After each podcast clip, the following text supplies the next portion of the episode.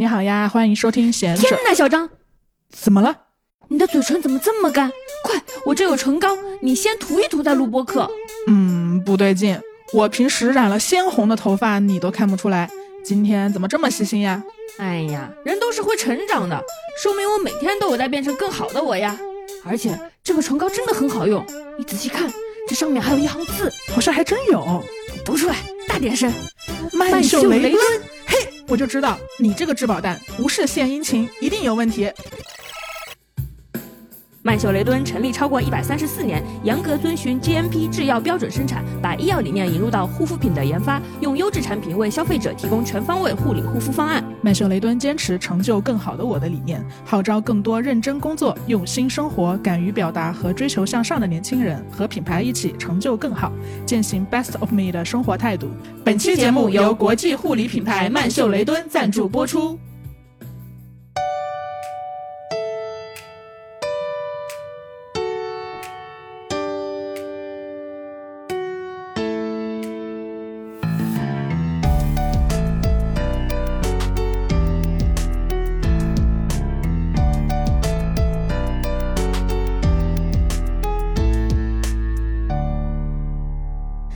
好呀，欢迎收听贤者时间，我又是小张，我又是智智。贤者时间是一档从普通人视角观察其他普通人的播客节目，由小张和智智两个普通人主持。我们这一期的主题，大家刚刚在小剧场也听到了嘛，是成就更好的我。我们其实，在看到这个题目的当下就展开了讨论，因为我们发现“更好的我”里面这个“好”字究竟该从哪种维度上来定义，这本身就是一个挺有意思的问题。这个问题何止是有意思，简直就是让人魂飞魄散。真的吗？因为我看到这个标题，我就拿去问我一个朋友，我就问他说，在你心里更好的我是什么样的？因为我发现我从来没问过他这个问题，我还蛮好奇他到底心里怎么想更好的他的。结果他听到这几个字的一瞬间，脸上就戴上了。痛苦面具，他说：“你什么意思？你你你想干什么？就刁民莫要来害朕！我不想当什么更好的自己，我很累了，我只想当一个街溜子。就他会觉得有点负担，是吗？对，是的，就很像，就是你去街上问你幸福嘛？然后他说我姓张。对对，是的。”对，我觉得可能刚听到“更好的我”这几个字的时候，听上去特别像一种要求。然后我其实也会想说，这是不是也跟社会情绪有关？就是不是在有的年代，大家听到“更好的我”的时候，不会觉得那么那么的难受？难受。对，就比如说，甚至是早几年吧，早十年，然后我觉得用奋斗去换取一个好未来，这个叙事还是成立的。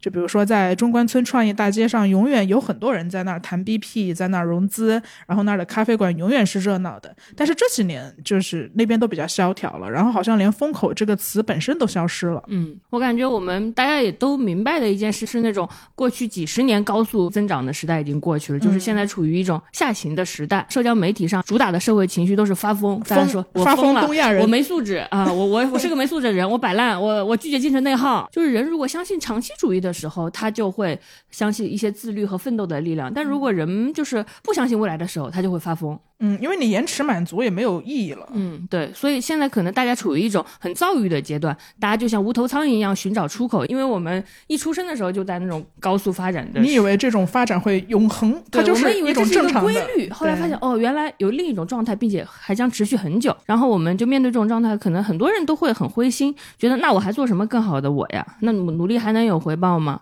我费劲巴拉去做一个更好的我，能导向什么好的结果呢？那我就不如摆烂。嗯，对，其实我大多数时候也是这样想的，就是我会觉得很没有力气，比较灰心。但其实我后来又仔细想了一下这个问题啊，我觉得如果让我说我是完全的、彻底的在摆烂，好像那也是一种。不诚实，因为我觉得彻底的摆烂也是一种乐观主义。就如果我真的可以接受彻底的摆烂，就我就不会感到焦虑了。因为人在什么时候会焦虑？人只有是我在对现状不满意、不满足，我觉得我自己还能更好的时候才会焦虑。因为你的理想自我和真实自我可能发生了偏差嘛。所以，我我会觉得，如果我真的像我自己所宣称的那样，哦，我怎么活都可以啊，完全躺平也可以什么的，我就不会那么焦虑。所以你现在仍然处于经常感到焦虑的状态吗？可能比之前要好一点，但我觉得偶尔还是会焦虑的。嗯。比如说，你会对什么事感到焦虑呢？嗯，我觉得可能也不是那种就是特别线性和设达意义上的，就是我没有做大做强。就比如说，我不会想要去再回到挣能挣很多钱，但并不适合我的行业。就智智也不会想说，你不做编剧了，你突然去我不知道做个什么什么报报复型的去干干个什么事情。所以我觉得我的焦虑可能是来自于那种对于个人德行的不满足，就是呃，我的理想自我可能会基于说，我常常觉得我作为一个人类本身还可以更好，你本身还可以，我不知道，就比如说不那么被科技牵着鼻子走，不那么总是受困于自己的惰性，然后不那么臣服于及时的诱惑，就这种。层面上的更好的我，我觉得我还是有的。我明白，就是有的时候，呃呃，我我们心里住着一个小动物，那个小动物只要幸福舒适就好。还有的时候，我们心中住着一个经过进化后的人类，那个人类就可能会更向往一些德行。对对对，我我有时候也会也会有这种也会有这种向善的时刻吧。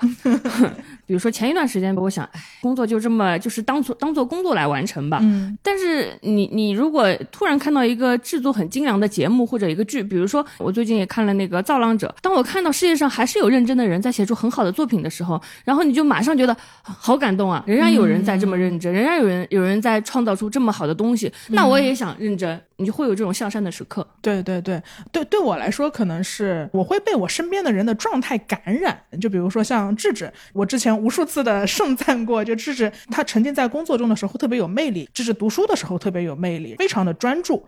那比如说我身边我们卷卷读书小队每一个人，大家。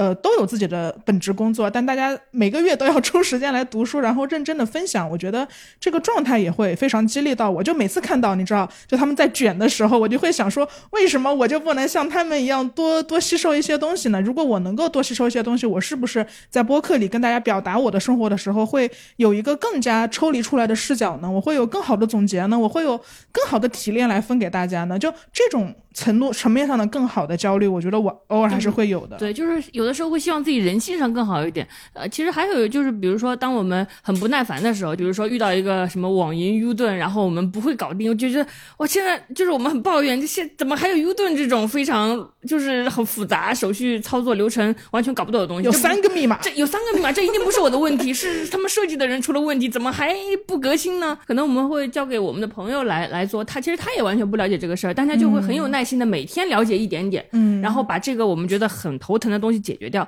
就是当我们看到那种耐心的时候，也会想说，要是我也有这种耐心就好。对对对，我觉得可能就是这个场景之下的更好的我，也许就是一个耐心的我。所以我觉得之前我们有说到对成为更好的我这句话的抵触，其实也许我们不是心中没有想成为更好的自己的愿望，只是之前我们对好的想象出了问题。我们可能对好的想象太单薄了。是，如果想得好，我们可能一下子头脑中，尤其是我们东亚人脑子里就会出现从出生以来就听到的各种规训，比如说你要做一个好孩子，你要更懂事，你要更听话，你要考一百分，你要上九八五，你要进五百强的公司，你要买三环内的房子，就是这些规训给好制定了一个非常狭隘的标准，然后我们就在为这个标准千军万马，然后挤得头破血流，然后可能现阶段又得知原来挤得头破血流也没有用了，所以然后我们就彻。彻底叛逆了，我说我不想变得更好了，我对好 PTSD 了。但其实真正痛苦的不是好，而是那些规训。是，就比如说，如果如果这个好的定义是我们自己真正想成为的人，他不是要求，是我自己内心深处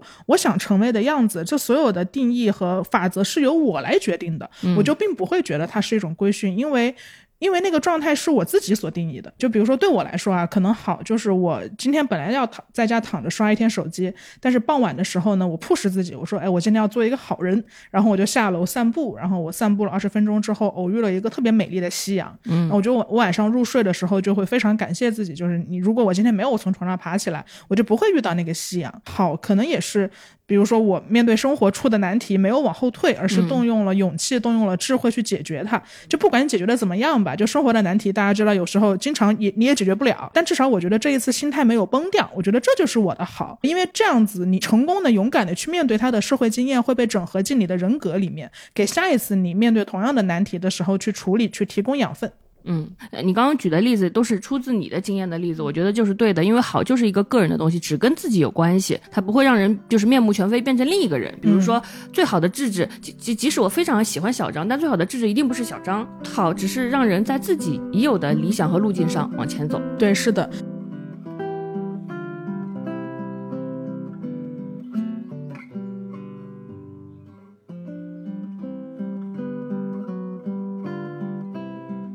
在行动之前呢，我觉得先厘清什么是更好的我，然后自己定义的好跟别人定义的好有哪些不一样，可能才是更具有参考意义的第一步。因为我们都必须得先理解什么是更好的我，才有可能去践行那个更好的我。为了定义清楚这个“好”字呢，这一期我们会采用交换关键词的形式来聊天。我和智智各自准备了一些我们心中关于更好的自己所具备的品质来临场交换，看一看我们两个的定义有哪些不一样，又有哪些是相似的。我们聊天的过程中，大家也可以想一想，就是你心中更好的自己具有哪些品质，独属于你的关键词是什么？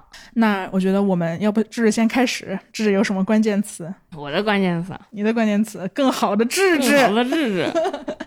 我我我给自己想的呃关键词是搞笑啊，搞笑，嗯，因为我觉得呃更搞笑的我就是更好的我，是吗？为什么是搞笑这个词怎么了？你对搞笑有什么偏见吗？就是还是挺少会听到一个人说他想变成搞笑的人吧，嗯，但但幽默是一个很好的品质了，对。但是我故意没说幽默啊，说搞笑，哎，为什么？因为我觉得幽默是一个比搞笑更体面的词。大家提到幽默，我想象中是一个呃一个风度翩翩的人，然后他有一些机智的闪光，有一些刻薄的吐槽，刻薄的吐槽，像毛姆那那个式的幽默，那种用京剧频出又能化解尴尬，大家都会把幽默当成一个优点。但是搞笑就不一样了。我觉得搞笑除了一些抖机灵的东西之外，搞笑可能还包括比如说做鬼脸、夸张的肢体动作，嗯，更身体感，更身体感一点。嗯，但是但是我觉得搞笑就是包括这些的。我我我也很希望，哪怕是通过夸张的肢体语言或者做鬼脸，能让大家笑，我也觉得很开心。我所以我用了“搞笑”这个词。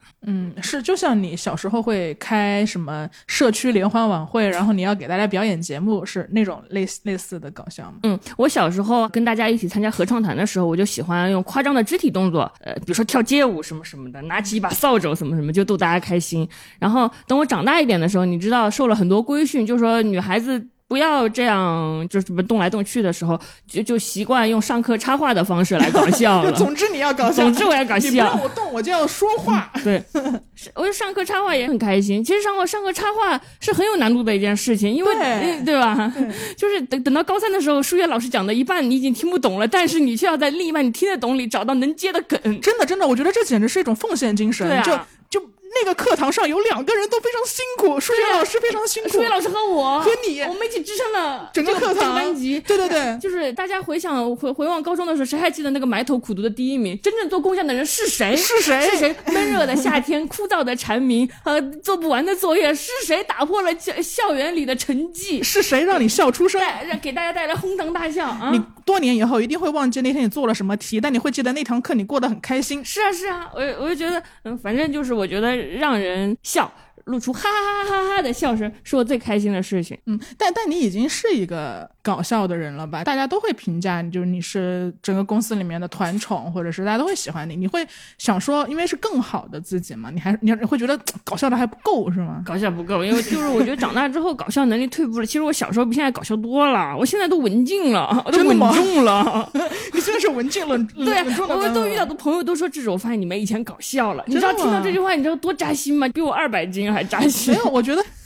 我觉得是不是你现在只是累了？有可能吧。嗯，我觉得你休息好了之后，你那个还是人只要不上班，还是能恢复恢复好笑的。对对对，不可抑制的流露出来吧。小时候可能遇到的倒霉事情比较多，呃，比如说我小时候就是遇到倒霉事的时候，只要想到说能把这个倒霉事变成一个段子，我就不觉得自己在倒霉了。因为我小时候经常丢三落四，比如说我经常丢掉身份证，或者说我给喜欢的男生带蛋饼，结果路上遇到车祸了，然后呢，我把蛋饼紧紧护在怀里啊，或者说我小时候什么鞭牙齿被鞭炮炸掉啊，或者说被消防员恐。吓买了四千块钱的逃生设备，然后准备组装的时候，对方说租的房子不能打洞装修嘛，然后我就一直带着我的消防器在颠沛流离。反正这种事在我的人生中经常发生，然后每次发生的时候，我就不会觉得这是一件嗯很倒霉的事，因为我想到说，哎，我马上就可以帮把它当成段子发出来了，我就很开心。但是可能当你工作的时候，你就不能这么不靠谱了，你就不能总是丢身份证了，嗯嗯，所以你就会丢失一些搞笑的东西吧。那你现在在工作中是比较严肃的吗？反正我现在就是六十分的搞笑，所以当我想到更好的自己的时候，我想变成八十分的搞笑。我希望到八十岁的时候，还是会有人说我搞笑。嗯啊、就像你说你爷爷生病在床，啊，对对对，但是对我爷爷那个故事是这样的，我爷爷是一个老兵嘛，我觉得他也是在最难的时候，在最枪林弹雨的时候，还保留了一个幽默感。就我觉得我不仅要在战争中存活下来，我不仅要打赢这场战争，我甚至还要就是在我很苦的生活中找到一点乐子，找到一点甜。就比如说他的脖子里面其实就有那个枪子儿嘛，从小他就跟我吹牛说故事，我就说为什么爷爷你脖子里面有一颗我都可以摸到的那个子弹，但是你好像都没有什么问题，你活得也挺好。我看电视剧里人不是只要一碰到子弹人就挂了嘛，然后我爷爷就会说那是我牛逼，那是我就没问题，我可以带着这个子弹活，我腿上还有一颗你不知道吧？然后他就又让我去摸他的小腿，然后他就会说他每次在战争中跟人人家对峙的时候，然后那个子弹都绕着他跑，他就有这个自信。我小时候还很相信这个神话，我还去跟我的同学吹牛，子弹看到我爷爷就拐弯。然后我爷爷当时是他已经在轮椅上待了很长时间了，其实就你要往后看的话，那就是他去世的前两天吧，前前几天，我三伯当时去医院看他，然后我爷爷就坐在轮椅上，当时已经病得挺严重了，所以他的头也是就是没有什么力气耷拉在一侧的，他的身体都有点松软吧，就他只是在轮椅上，然后被护理工推下去晒太阳休息。我爷爷就是跟我的伯伯说，他说那个老三，我觉得我要死了。然后我三伯就说不会的，不会的，爸，就是没不会什么的。然后然后我爷爷就看了他一眼，然后就笑，就指着自己，他的头已经耷拉下来了嘛，说那你看着我现在这个样子，打一个成语。然后我三伯就说、什么什么成语，什么夕阳红，什么成语。然后我爷爷就说。我现在这个样子啊，用一个成语来描述，就是垂死挣扎。然后我三伯当时就惊了，他会觉得怎么会有一个老人如此不避讳死亡？但事事实上也，他就没有过几天就就离开了嘛，就走了。但是我爷爷竟然把这件事情当笑话讲，而虽然只是我三伯来转述，但我也非常可以想象我爷爷的那个表情，就他就是一个老顽童狡黠的对对对对，然后他因为我我我我我很奇怪，就我之前不是还发过一个动态，我说我从小到大都是歪嘴笑的，就很像陈冠希。啊，我记得你知道歪嘴笑，嗯，然后我就想说你，幸好长得好看吧？哎哎呀，嗨 就是我爸也不歪嘴笑，我妈也不歪嘴笑，我这个歪嘴笑到底像谁呢？然后我就寻根溯源，就发现我爷爷入伍的那张照片，歪嘴笑歪嘴笑。然后他后来就是归国纪念的照片也是歪嘴笑，就我我才发现哦，原来我这个就是这个顽皮的这一面是像我爷爷的，就他从小跟我在一起打牌，他就会出老千，会把会他他跟你他跟自己的孙女儿打牌都会把牌就是自己不要的牌藏在屁股下面，比如说我们拖板车嘛，拖板车的规则是你最后谁的牌少谁就赢了嘛，然后他总是跟我打完之后，然后弹完我十个脑崩，然后说不玩了，然后站起来，我看他屁股下面一堆牌，嗯，这个时候我想去弹他，但已经错过了机会了，所以我觉得这可能也是一种搞笑。对你描述你爷爷那个样子，我觉得很羡慕，因为我也希望我是一个等到八九十岁很老很老的时候，在病床上的时候，也是一个能搞笑的人。嗯，而且我觉得笑就是很有力量的，是。经常有那种故事，就是二战的时候，两国的兵正在打仗，然后哒哒哒哒哒，然后因为圣诞节到了，然后他们这一天休战了，就是开始，比如说互相拥抱或者一起唱歌，等到圣诞节结束之后再打仗。然后就就就，哎呀，我每次想到这样的故事，我想，如果如果两军正要打仗，已经这时候开炮了，就要开炮的时候，中间从天而降的这个中中间战场，嗯，降落下一个小丑，小丑呢是手手上全是那种五颜六色的气球，就逗大家笑。对，如果这个时候大家会因此放下枪吗？我也不知道，也许大家被逗乐之后，因为人笑之后，应该就不好意思开枪了。嗯，我总是想象这样，我觉得人和人之间有很多，就是为了尊严打了很多仗，但如果笑比尊严重要的话，就可以少很多战争了。所以，所以我很搞笑，因为我是一个和平主义者。因为笑这个东西是不分国别的，然后笑这个东西也是生理性的。当你真的你是一个士兵，然后你被小丑逗笑的时候，你不能假装你不没有被小丑逗笑，嗯是就人是不能遏制住自己的笑的。我觉得这个还是蛮打动人的。就所有国别的士兵，他们都会为同样一个好笑的事情而发笑。你们并不需要用语言去交流，并不需要用政治理念去交流。我大学的时候也是那种喜欢搞笑的人，就是班级一起春游，然后我可能做自我介绍的时候说了一些俏皮话什么什么的，然后不是全车人都被逗乐了嘛。这个时候呢，我看到我的我的好朋友坐在里边，整个车只有他，就就这个好朋友没有笑，啊，他就他就用那种悲悯的眼神看着我，嗯嗯，然后结束这个结束这个整个春游，我们回来的时候，他他找我谈心，他说我觉得你以后可以稳重一点，女生还是应该呃高傲一点。呃，我想知道你当时在就汽车上是具体做了啥，然后让他会有这个感觉。其实我也不知道你是跳舞了吗？还是不是啊，说唱歌我就是我就是无非就是说笑话。说笑话而已 OK 说笑话而已，或者唱歌，我也不知道。嗯，总而言之，他就他就跟我说，他觉得这样有点像小丑似的搞笑，很哗众取宠，你没必要就是说放下你的自尊来逗人开心。你觉得大家笑的时候是真的对你感到骄傲吗？也许大家笑的时候是一边看不起你一边笑的。他说这样的话，他是他是当面跟你说的吗？。对他他认认真的跟我谈心。但你你你当时的感受会很挫败，当然，我当时会感到很强强烈的被冒犯感。对，因为你并没有放下自尊。是，然后我就跟他说，我从来不觉得我是在放下自尊来逗人开心。如果你要这么说的话，我会觉得，哪怕是作为一个小丑，你站在台前，然后你你拿起话筒讲话，然后全车人的注意力被你吸引，然后被你逗乐，明明小丑才是那个操纵大家笑声的人，怎么能说是我放下自尊呢？那谁操纵的话，是不是谁更有自尊心呢？反正我就觉得我并没有以那种低位的姿态来取悦大家，我觉得这就是我喜欢的方式，而且而且我觉得让大家高兴的时候，是我最有成就感和最有自尊心的时刻。我就很认真的跟他讲了，我我没有因此而收敛，就是没有换一种生活方式，没有说要成为一个更加体面或者更加娇矜的女孩儿，就是我仍然用我喜欢的，就是搞笑方式跟大家搞笑下去吧。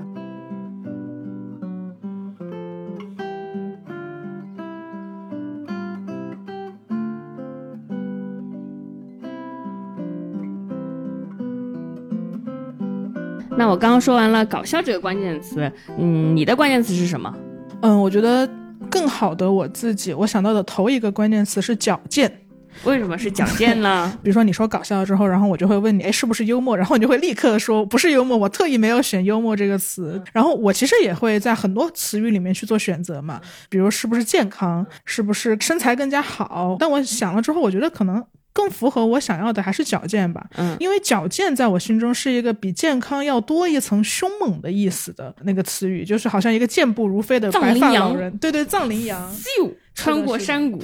对，就它，它是一种更动物野性的东西，就你可以去撕裂别人，呃，撕裂撕裂猎物啊。它是一种你哪怕年纪很大了，八八九十岁仍然精神矍铄，嗯，你有力量感，然后甚至你有攻击欲，你你有破坏性，就力量感到了这个程度。所以我觉得矫健是一个特别酷的词，嗯，矫健在我这个词里，它象征着凶猛嘛。就比如说从外观上来说，可能就是有古铜色的皮肤和结实的手臂。不可能，你根本就不喜欢古铜色的皮肤。但但如果我可以黑的均匀，我也很开心啊。你的意思，你也可以接受，你是你有古铜色的皮肤是吗？但前提是我要矫健，就是我不，你是一个矫健的古铜色皮肤的小张，我可以，你真能接受，我真能接受。行，因为我太想要矫健了。我觉得矫健它就是不会像我现在这样，你偶尔有一两次睡眠不够好啊，或者是失眠或者熬夜，然后我第二天就会迅速头昏脑胀。嗯，我特别讨厌我自己身上。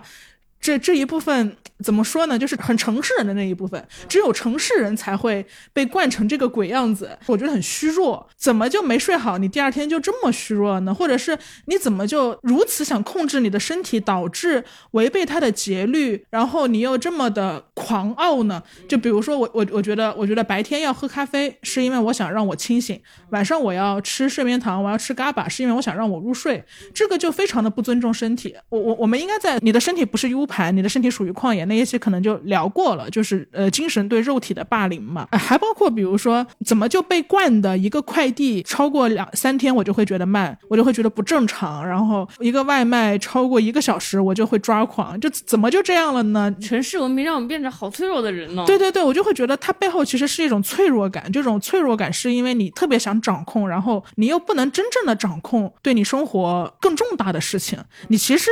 也像蝼蚁一样，你不能掌控更重大的事情，你不能掌控命运，所以你只能掌控我今天要半小时内要吃到饭，我我我我我三天之内就要拿到我的文件，类似这样的东西。所以我觉得，呃，矫健可能对我来说是在在某些时刻，我想反我自己身上的这种城市化吧。嗯嗯。然后我第一次对矫健这个词有认知，应该是在二零一七年的时候看《神奇女侠》，你看过吗？看过，很嗯，强壮，很 强壮。对对对，就神奇女侠就是一个很强壮的人嘛。然后，但给我印象最深刻的，其实并不是她已经盖尔加朵之后的那些打斗场面啊，很很美。但是让我印象更深刻的是她开篇的时候的亚马逊女战士的丛林生活。嗯，她片子里面设定说，呃，盖尔加朵所饰演的神奇女侠本来是她是被她妈用泥巴捏的，就是被捏在了天堂岛上。然后天堂岛是一个临海的、与世隔绝的这样的一个岛，然后它上面挂满了白色的瀑布，竖立着巨大的女战神雕像。嗯，那个雕像都是女的战神，然后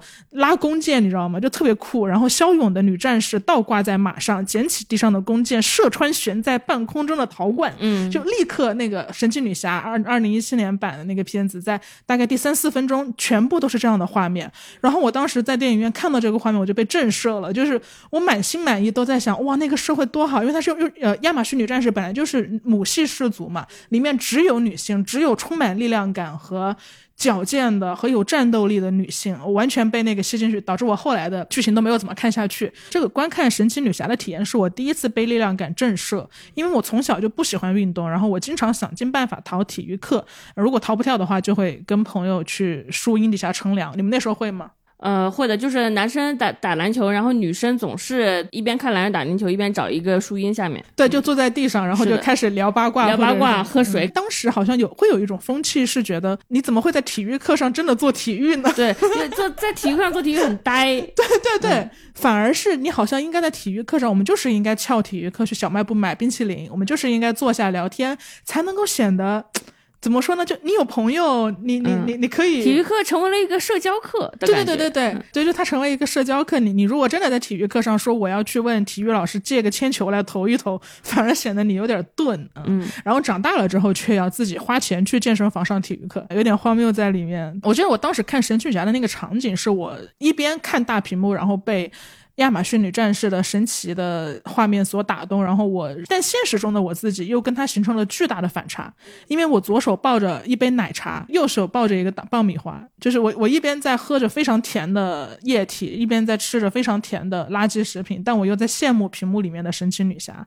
我当时就在想，如果我自己在电影院的我自己，或者拥有当时的体型的一百四十多斤的我自己的家族，也像盖尔加朵一样，突然被神秘的黑暗力量入侵，我肯定啥也做不了。无寸铁，手无寸铁，只有爆米花和奶茶。我这是一个废物。你会觉得自己身体不够好？我觉得，因为我下面一个关键词跟你还是很像的。你用了矫健这个词，我用了强壮这个词。我有类似的跟你感觉，就是比如冬奥会看谷爱凌的时候，那就就是那种她。很有力量，然后滑雪的时候，咻的一下，对他就可以在半空中做姿势，做姿势，然后很帅，然后整个人就是那种意气风发、那种自信的感觉，让我觉得有点自惭形秽。那种自惭形秽，并不是说他是什么什么什么大学高材生，什么他有怎么样显赫的家，就完全只是因为他运动的时候非常美。然后我就觉得啊，我拖着一个虚弱的身体，显得我的灵魂都是残缺的。就那一刻，我我很明白的感受到，身体和灵魂其实是一体的，你不能分开来。是的。嗯，是的，就对，就你不能分开来说，我大脑比较强壮啊，但是我是我身体弱，那也没关系。就像你说的，我们被一些城市文明给惯坏了。嗯，反正我我就可能是越到年纪越会觉得身体的重要。从前真的没有感觉，大概就是最近几年吧，就觉得身体太重要了，就是有一个刻板的描述：头疼的人每天早上六点钟起来，现在健身房健身两小时，然后再投入工作。我就觉得那只是一个跟我很遥不可及的中产精英的形象。现在我终于明白他们为什么要锻炼身体，因为不这样就活不下去，不这样就是必须身。体和要协调，对，就是你如果身体垮了的时候，脑子真的会很迟钝；身体感到有力量的时候，脑子才神清气爽。是，嗯，是对，这是我这两年特别有感觉的一点，所以我决定，我跟你今年的一主要目标就是要把自己的身体给运动起来，哪怕是为了更好的做脑力劳动，我们也不得不把身体给运动起来。不这样就工具化了，我们千万不能这么想，不能工具化身体，不能工具化身体。我我我觉得就是。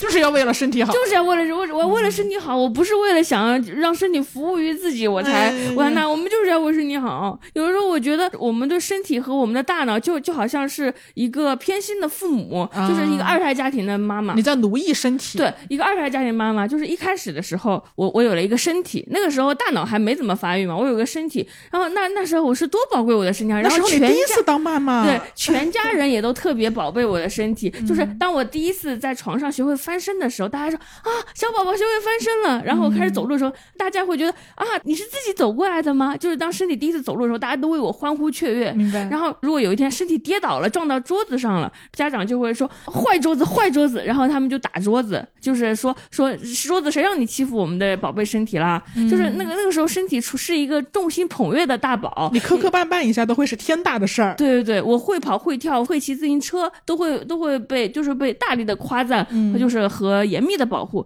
但是后来不一样了，后来二宝出生了，二 这你的大脑是大脑开始发育了，而且大脑是一个多么巧言令色的人啊！就是身体是沉默不语的，但大脑会对家长说：“妈妈，我爱你。”他开始学会说话了，他开始说：“妈妈。”爸爸，然后他就开始说更多复杂的词，然后家长就所有人都不再关心这个身体，大家都被大脑吸引了，因为大脑会每天说更多话。他不仅说妈妈我爱你，还会说妈妈你辛苦了，妈妈我想你。天天就在这讨好人家，讨好。那谁还会在乎这沉默的身体？大家就会说宝宝会说话，会宝或者或者说宝宝会写小作文了，或者宝宝上一年级了，然后大脑会考试了，宝宝今天考得很不错，这一切都是大脑的功劳。然后大家就开始不太不太在乎大宝了，大家就开始就是每天都培育二宝，二宝要学这个要。学那个要学钢琴，要学数学，就是大家都在围绕着大脑转，然后所有的竞争体制也都是围绕着想让大大脑更发达。然后大宝呢就成为了一个呃沉默的长子。大宝摔伤了，留疤了，全家人也不当回事了。你长大了，谁不会磕磕碰碰呢？嗯，还会骂大宝，比如说呃考试的时候有体育课八百米体测，二宝经常拖累大宝，让大宝经常不运动了。结果现在体测的时候，他家长就说：“这个身体怎么这么差呀？哎呀，怎么跑不动啊？你平时也不练它呀？平时也不练它。”然后大宝就很沉默。我就觉得，我我们对我们对身体和大脑就是一个偏心的二胎家庭。当二宝出生的时候，我们再也不重视大宝了，就把大宝工具化了。大宝还特别任劳任怨，因为不是有那个经典名言嘛？就大家说，呃，就是锻炼身体是唯一一个你你这一辈子成年之后。除了学习就能够获得一个更高的分数之外，唯一一件确定的事情是的，就是你锻炼变强壮，你锻炼变强壮，你很多时候可能你用功不一定会得到好的结果。对啊，那就更像大宝和二宝了，就是你偏心二宝，把所有的资源给二宝，二宝不一定学好，但是大宝给他一点爱，大宝就会成为一个很，就是他很好的宝，他就想拼命得到父母的认可，他就会，哎呀。我觉得真的就是就是很像我我们一定要不能把身体当成沉默的忽被忽视的老大，要好好重视它起来。就是哪怕留疤了，我要给它好好涂疤，让它变得好看。嗯嗯，就是我们得对身体好一点了。是，而且不是出于想要变得更聪明的功利需求，不是，是因为我们想要补偿大宝，我们一定要这么想，我们是想补偿这个身体。是的，想让身体好一些。之前跟你一起爬长城的时候，小张还有我，还有我们朋友一起去。本来我们还放出豪言，说我们可以不坐缆车爬上去。嗯。后来我们决定还是坐了缆车，然后只留下两节长城需要爬。对，那个长城它是把炮台和炮台之间，就是一一个炮台算一楼，嗯，它就一楼、二楼、三楼，然后一共有十楼。那个那个名长城，然后我们当时的那个缆车是坐到八楼，所以八楼到九，九到十是我们自己爬上去的。是的，是的。即便如即便如此。我就气喘，我我我跟你说吧，当时哎，就是知道吧，一场苦行僧，就是台台阶就是怎么也。抬不到头，然后小张嘛，小张他一直就是以一个虚弱的形象示人的，就是没有人会觉得就是对我预期很低，对，就预预期很低。但我就不一样了，其实我也非常爬不动，但是小张就在旁边哄抬猪架，然后说这只可是徒步社社长，对对对，厉害。我本来想停下来歇一歇，就因为他在后面起哄，我就说。就是世界上还有什么比面子更重要的？我就抬起大宝的身体，一步一步往上爬。所以你当时根本就爬不动，我根本就爬不动。你知道每次调匀我的呼吸需要多么的费力吗？我还以为你得心应手。我得我看见，我还说，你看我们智就是厉害吧？你看，你就是厉害。被你这 P V，我我这我就三步两步的我窜上去了，哇，这太吓人了！我真的没有意识到你当时已经已经已经很累，强弩之末。反正总而言之，我觉得我们两个今年的主要目标就是一个变矫健，一个变强壮。然后我们年末的时候再去。爬一次长城，看还辛不辛苦？哇，好难哦！但我们一定可以做到的，不然还能做成什么事呢？太难了。但我觉我觉得你说的这个也是也是一个，就是为什么我会选“矫健”这个关键词，也是因为好奇心。我好奇，因为我从小到大从未拥有过力量。我们在家里其实也也是一样，就我有时候瓶盖拧不开，就真的不是为了装可爱好吗？是真的拧不开，他是真的拧不开，贼可怜。我是一个虚虚弱的胖子，然后拧不开，然后一般就都是智智去拧开，然后智智去做一些体力活。他永远他拿垃圾可以一下子拿十袋垃圾。至于我们家为什么会一下子有十袋垃圾，大家也不要问，不要不要问。对，总之智在我心中是一个很强壮的人，嗯，而我从来没有拥有过像这样的强壮体验。我从小虚弱到大，我我也不是没有想过去锻炼嘛，但是因为我底子实在太差了，所以锻炼是一个让我经常受挫的事情。我也试过找私教，然后每次在试课的时候，我就会被私教打击到，因为私教可能是很想让我买他的课吧，他就会有一点点贩卖焦虑，他就会说你是我见过核心最差的人。哦，我看你资料也已经二十九岁了，但我感觉你的身体像一个四十岁的人。哎，二十九岁的女生没有没有像你这么就是肉这么松的，你知道吗？哎呦，所以导致我对私教都有点恐惧。如果大家有什么认识的好的北京的私教，欢迎推荐给我。我们自己很难很难找到，我是肯定，我觉得只有就是我觉得确实就是给私教给一大价钱给我让我心疼的价钱，我才愿意去锻炼。哎，这也是我最近的一个小生活小技巧分享给大家。对，就是我发现当你。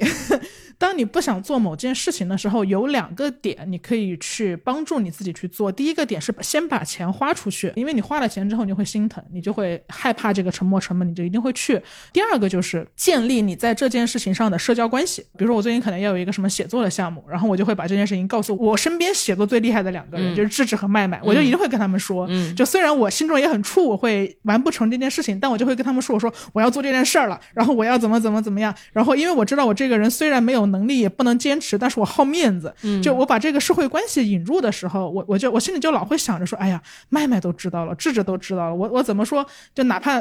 交一个大便出来，我也要交一个大便出来，所以我觉得这两个东西是很好的，是你就别自己闷头在那儿弄，你可以先要么把钱花出去，要么建立社交关系。就是我很很很多人有点完美主义，就是我一定要把这事儿我偷偷摸摸干成了，然后给所有人一个惊艳所有人。没有没有这种经验，你偷偷摸摸偷偷摸摸就没有下文了，所以一定要让所有人都知道你要干什么事情。对对，就先告诉大家。而且我在矫健这一盘儿比较想澄清的一个差异是，就是也是关于好的关键词要如何定义吧。就我觉得，嗯，矫健这个好的定义，就是从完全从我自己的需求出发的，从我自己的目的来总结的。比如说，我从未矫健过，我从未拥有过力量，或者是我真的不喜欢自己走几步路就要喘气的样子，我厌恶自己的虚弱和被现代性浇灌之后这个脆弱的我，这这都是我自己的理由，这是我自己的需求。而不是别人强加给我的这个需求，所以我这个关键词的名字叫矫健，而不是瘦。而不是 A 四腰，而不是一个可以放硬币的锁骨。我的关键词并不是瘦，因为瘦是别人强加的。可能它是一个，就像我上一期播客跟大家说过，我我每次想要要减肥，我就会去细分说，哎呀，到底是不是社会观念把我变成了这样，我被凝视了。所以我觉得要确保你的关键词是从你自己的本心出发，你真正想做的事情，你就你就会去做，你就不会觉得焦虑。那如果我最后成为了一个矫健的人，可能客观上，呃，我会变得比现在更瘦，腰会更细。然后锁骨会更突出，但这只是出于我自己目的带来的副结果，它属于一个意外的惊喜。所以我觉得，就像我们一开始所说的嘛，就是关键词是你自己定义的，不是外界的规则。那如果你在做到自己关键词的过程中，无意间满足了外界的期待，那也蛮好的。如果没有满足也没有关系，因为外界的期待并不是你的目标。是的。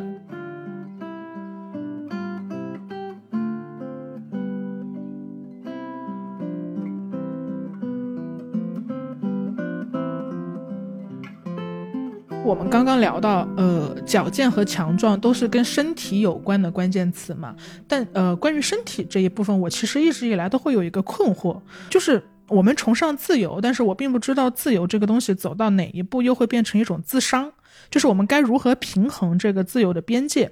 这个问题大多数出现在我需要处理我的惰性和欲望之争的时候，有点抽象。我我举个例子，就比如说，大家也都知道，智智是一个很宠爱我的人嘛。就我们在生活中，只要我说我要喝奶茶，然后他就会给我点奶茶；我要吃小蛋糕，他就会给我点小蛋糕。就是智智其实很像那种就是不分青红皂白溺爱儿女的父母啊。我跟你讲，我以后。就真的决定不能再无条件的顺着他，我应该对你进行一些刻薄、刻薄的东西。我就觉得慈朋多败友，他们有一句俗语叫“慈母多败儿”嘛。但是我觉得这句话对女性很不公平啊。嗯嗯，明白。但我觉得它也是分阶段的，就是一开始的时候，我觉得这种东西其实就像上次被采访的时候，我说这是教会了我什么叫做安全感。对，是因为我真的在你这儿得到过，我不知道会不会一直有啊，但是我至少得到过无条件的爱和无条件的关心和无条件的满足。嗯，对这个东西，我觉得是给了我很多精神力量的，因为无条件真的太难了吧。我最近不是在看《怒呛人生》嘛，然后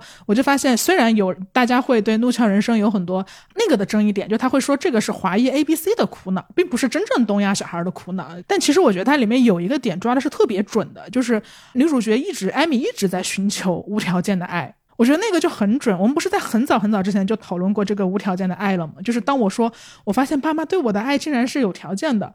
他他不是他，我可能得考到九十分他才爱我，或者我至少得及个格他才爱我。所以艾米一生都在找无条件的爱，这这个点我觉得抓特别准。因为我觉得东亚小孩，我们从小就太习惯于你需要考到前几名才会得到什么，你需要去洗碗。然后我们可能就会更喜欢你，就我们独生子女可能还稍微好一点。一份耕耘一份收获的农耕文明。对对对，连爱都是农耕文明的，所以对那个东西简直是一个一生的心结吧。就是到底有没有人会无条件爱我？我觉得这就是给给了我这个爱的。但所以就我我要举的那个例子来了，就是有一次在长沙的时候是，嗯，这在我家住嘛。我第二天醒来，我九点半的时候，我妈就把我叫醒来了，然后她就叫我去呃吃粉。他给我跟芝芝煮了两碗粉，然后当时我就我就大家都知道我有起床气嘛，因为我作息不太好，所以我起来之后就会板着一副脸，但是我仍然把粉吃完了，嗯，然后智智应该是我板着一副脸的那个那个那个状痛苦表情，深深的烙刻在了智智心里，然后我心疼极了，我哎，对，然后然后我我我吃完粉之后，我就又去睡回笼觉了，但我睡完回笼觉醒来，我一刷即刻，我就看到智智发了一个即刻，智智就在叩问自己的心，叩问极友。他说：“人非得吃早饭吗？人不吃早饭会怎么样？我真想不明白。”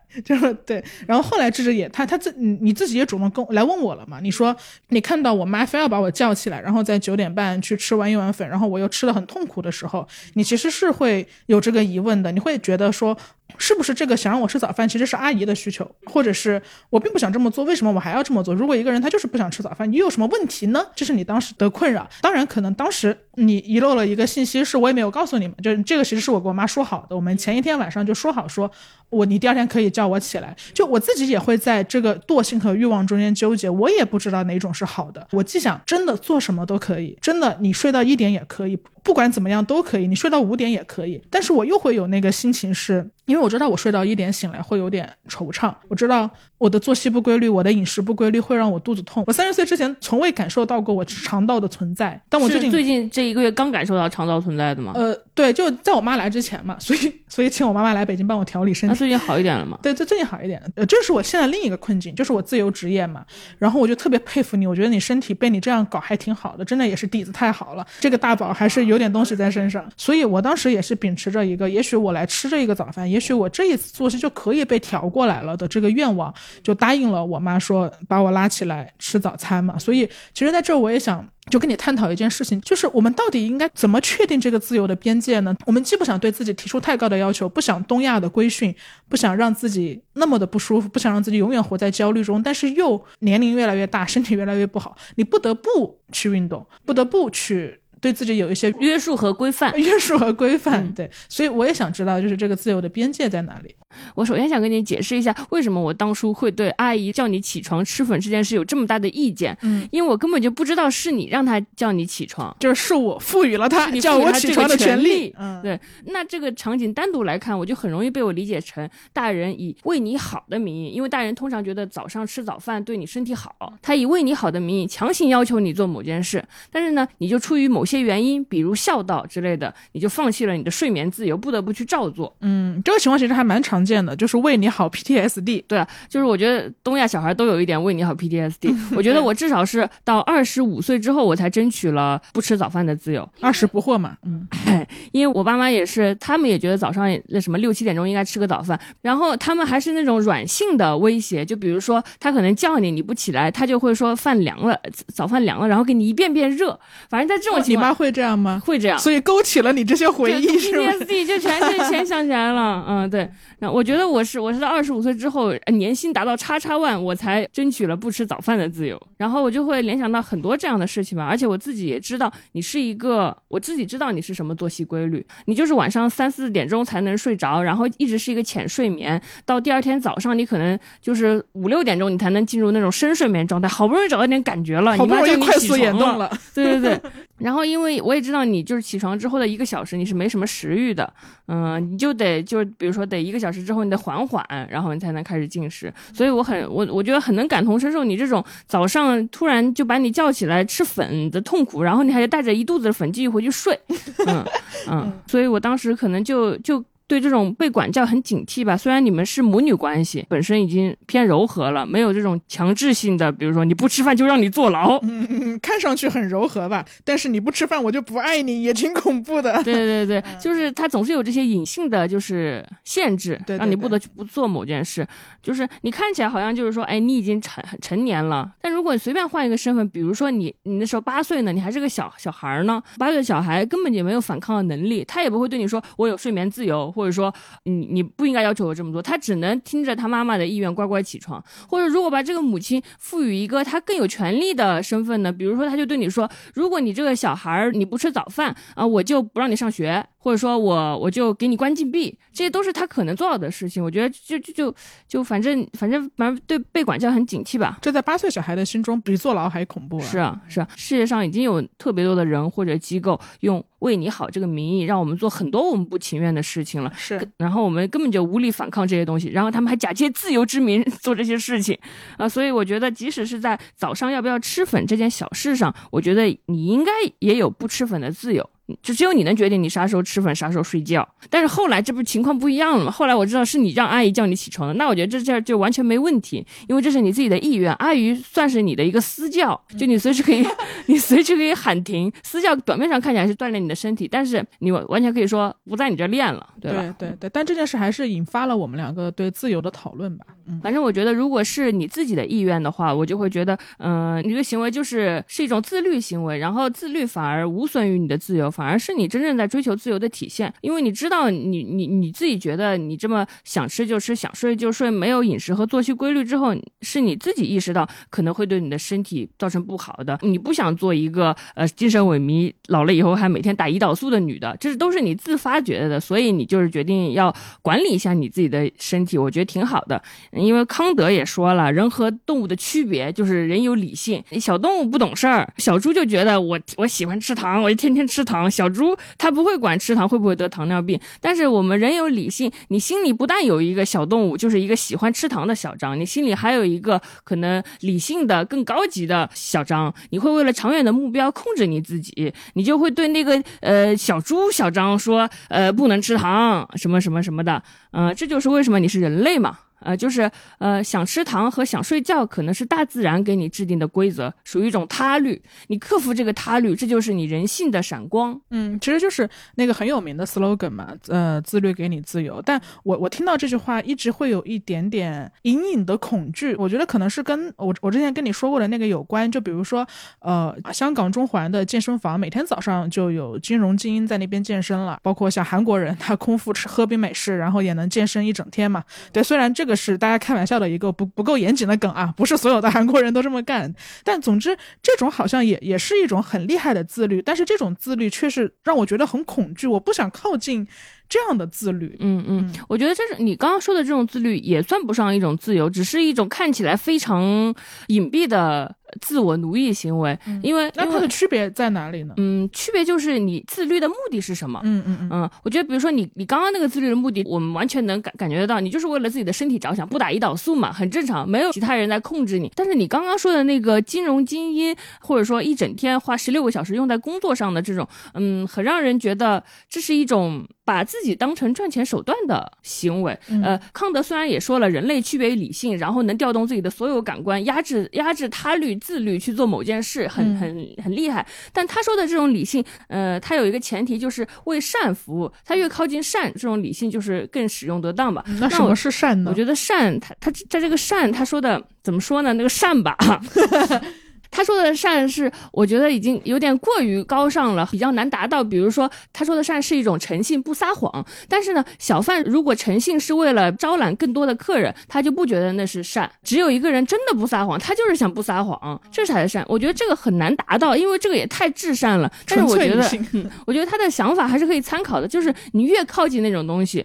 我觉得那种理性就越使用得当嘛。人是目的，不是手段。所以人如果放纵自己吃喝玩乐和放纵自己努力赚钱一样，可能都把自己当成了享乐的手段或者赚钱的手段。嗯，就是自己剥削自己，那你就会成为一个非常自律、早起、每天十六个小时高效打工、年薪百万美金的自己的奴隶。嗯，我觉得，但是。但是我也会在想说，就是人有可能不成为奴隶吗？人人人人人有可能吗？就是有一丝丝可能，还是我们只是成为了更加光鲜亮丽的奴隶呢？因为我自己最近也也有一种纠结，就是我不知道我是不是变成了一种更更自由的奴隶。就我最近也开始，终于开始自由职业了嘛？就我现在以独立的身份去和市场交换我的技能，然后获得报酬。这个东西其实我想了很久了，好像一直是我梦寐以求的一种生活状态。就传说中的大家会羡慕的那种自由。职业的状态，你想几点起就几点起，想几点睡就几点睡。然后我就下定决心说，我再也不出门，我就让自己在家一直待着，待到老。就天王老爷来约我，我也不出门。北京的房租不是很贵嘛，然后我现在全都要给他赚回来，就是因为我要一直待在我的房子里面。但是我同时也会觉得，自由职业里面这个词里面的自由也是蛮难驾驭的。因为我昨天还在请教阿扯嘛，就我就问他说，怎么样能一个人面对一大堆工作不拖延？一个人怎么能敲完一行完整的字，然后不让自己去玩手机，一个人怎么能够作息不紊乱？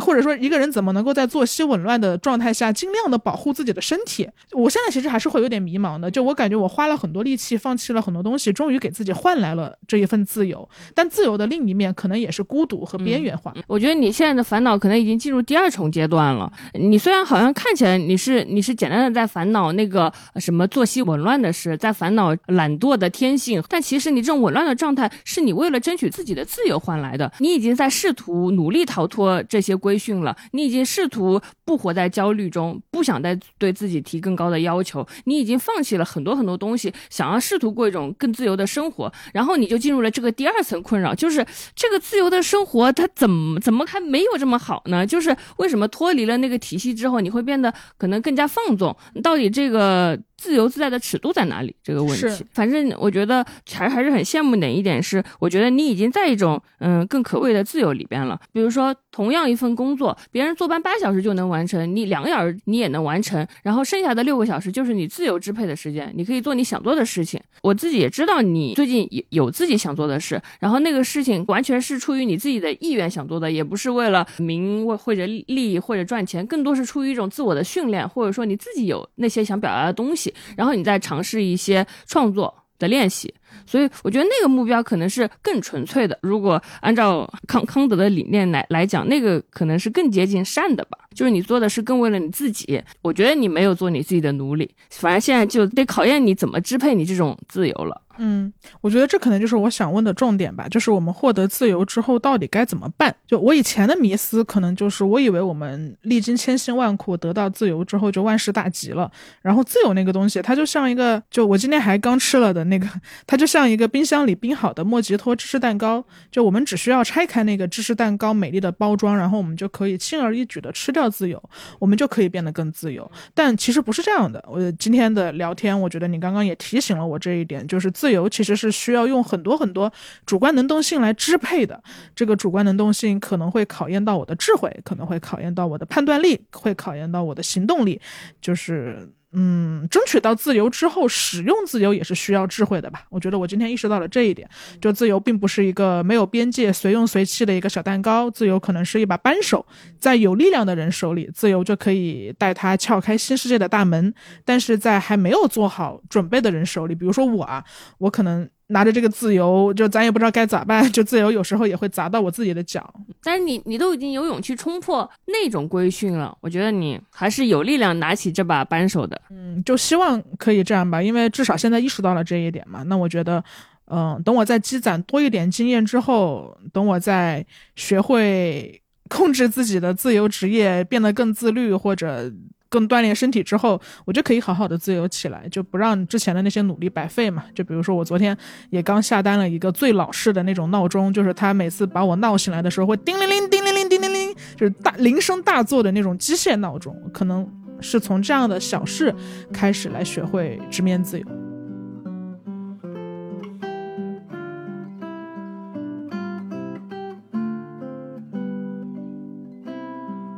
嗯，我们现在已经讲了两个关键词了。智智的第一个关键词是搞笑，然后我的第一个关键词是矫健。下一个关键词轮到智智，你的下一个关键词是什么？我现在已经成为假设我已经成为搞笑的我了。然后呢，我现在又很强壮，所以我已经又搞笑又强壮了。那我的第三个关键词我就设置的是想象力。因为我觉得想象力应该是比搞笑和和强壮更高一点的需求。对，想象力这个词本身就很有想象力，它就很浪漫。就你刚说这个词的时候，我都想到了很多东西。就可能是我幼儿园的时候把树画成红的，把天反而画成黑的，这可能是一个想象力。然后在呃 VC 要投一家公司的时候，这家公司能做到多大规模，这可能是一个商业上的想象力。然后我们对自己的人生。有多么超出寻常、跳出社会地图的期待，这又是一个个人规划层面的想象力。所以你说的想象力是哪哪个维度的？嗯，我觉得也是，也是非常多维度。但是我想从最简单的维度开始讲起。我记得我小时候发呆的时候，我就学校是不让带手机上学的，我就坐在那发呆，因为我手边没有东西，我我脑子里我我所有的玩具只只有我的想象力。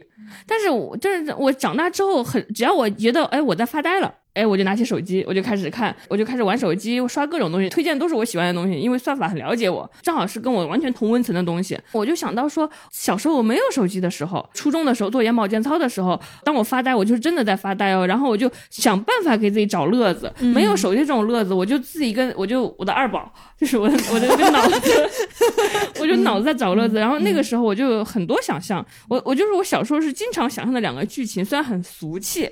但是我我发现还是很像现在仙侠剧的雏形的。我在做眼保健操的时候，我就在这发呆，因为谁谁会做眼保健操的认真做呢？我开始想，其实我是八仙过海后面的第九个仙女，就是就是天上不是有八个神仙嘛？然后我是他们遗落在人间的九妹，你知道吗？吕洞志 对。然后呢，然后我做做做眼保健操的时候，在我没有察觉的情况下，窗外其实有八个神仙在看我，他们想把我接回去，接回天上，不要上这数学课了。哎呀，然后。他们把全班所有人都石化了，就是时间静止了，只有他们能跟我对话。然后他们就跟我交代我的身世，其实你是一个什么什么那样的身世，是一个什么小仙女，我要把你接回去了。